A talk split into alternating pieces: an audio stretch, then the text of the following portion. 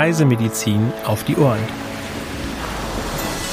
Ihr Podcast mit aktuellen und wissenswerten Informationen aus der Reise- und Impfmedizin.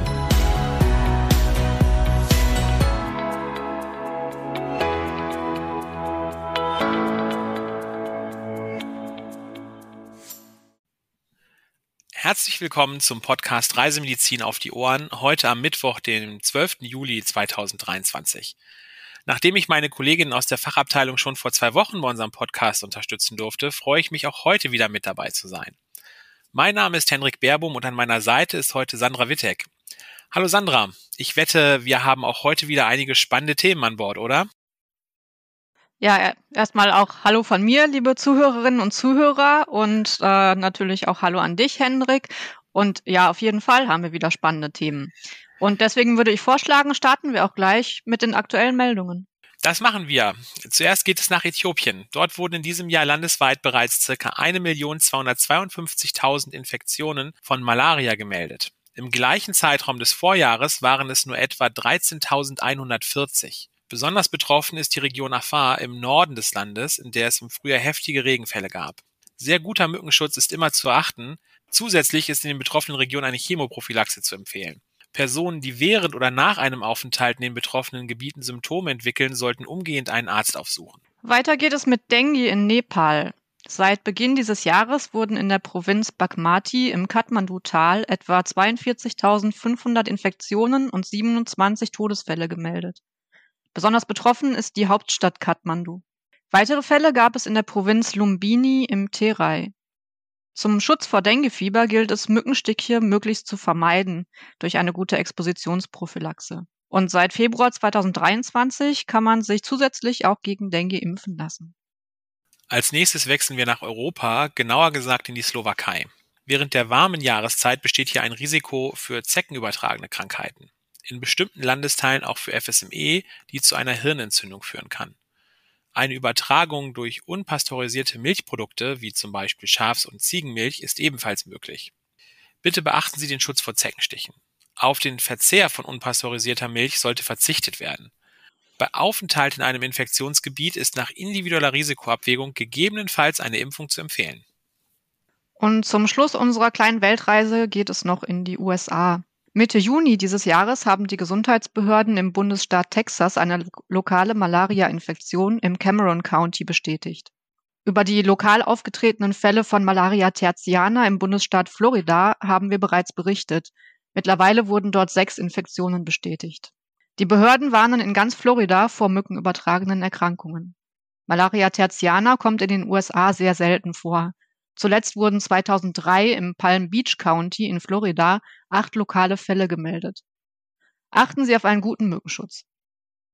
Weitere aktuelle Meldungen finden Sie unter crm.de slash aktuelles. Kommen wir nun zu einem sehr spannenden neuen Produkt des CRMs, welches wir zum Beginn dieser Woche gelauncht haben. Hendrik, kannst du uns mehr dazu erzählen? Ja, auf jeden Fall. Nachdem nämlich nahezu alle Abteilungen bei uns in den vergangenen Monaten an dem neuen Produkt gearbeitet haben, ist es nun endlich da und wir freuen uns, Ihnen das brandneue Lizenzpaket Reisemedizin vorstellen zu können.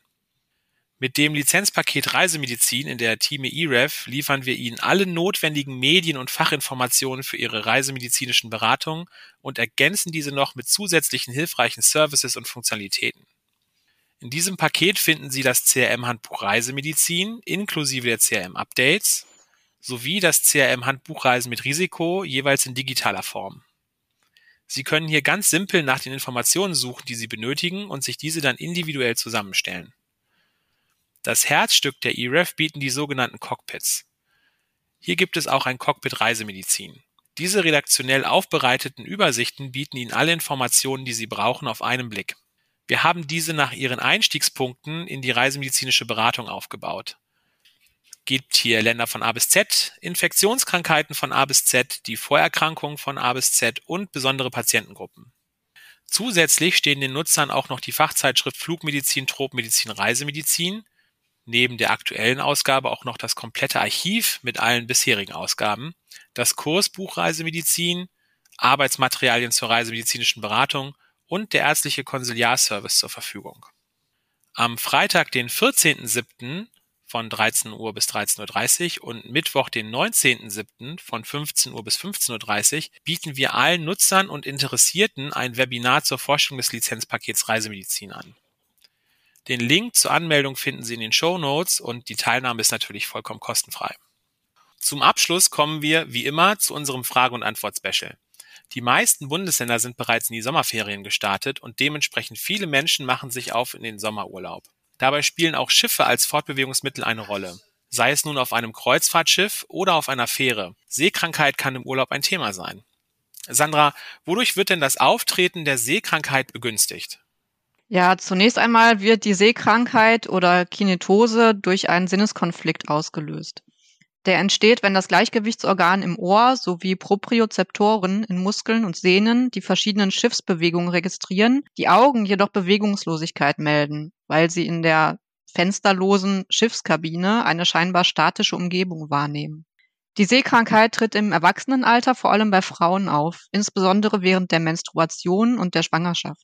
Unabhängig von Alter und Geschlecht können verschiedene Begleitumstände die Seekrankheit begünstigen. Beispielsweise haben Personen ein höheres Risiko, wenn sie sich auf Schiffen generell unwohl und ängstlich fühlen und oder noch keine Erfahrung mit Schiffsaufenthalten haben. Auch Müdigkeit und Schlafmangel, ein nüchterner Magen sowie Restalkohol im Blut wirken sich negativ aus.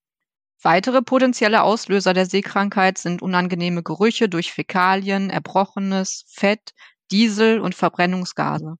Schlechtes Wetter zu Beginn der Reise hat ebenfalls einen ungünstigen Einfluss da Passagiere erst nach einigen Tagen an den Seegang adaptieren.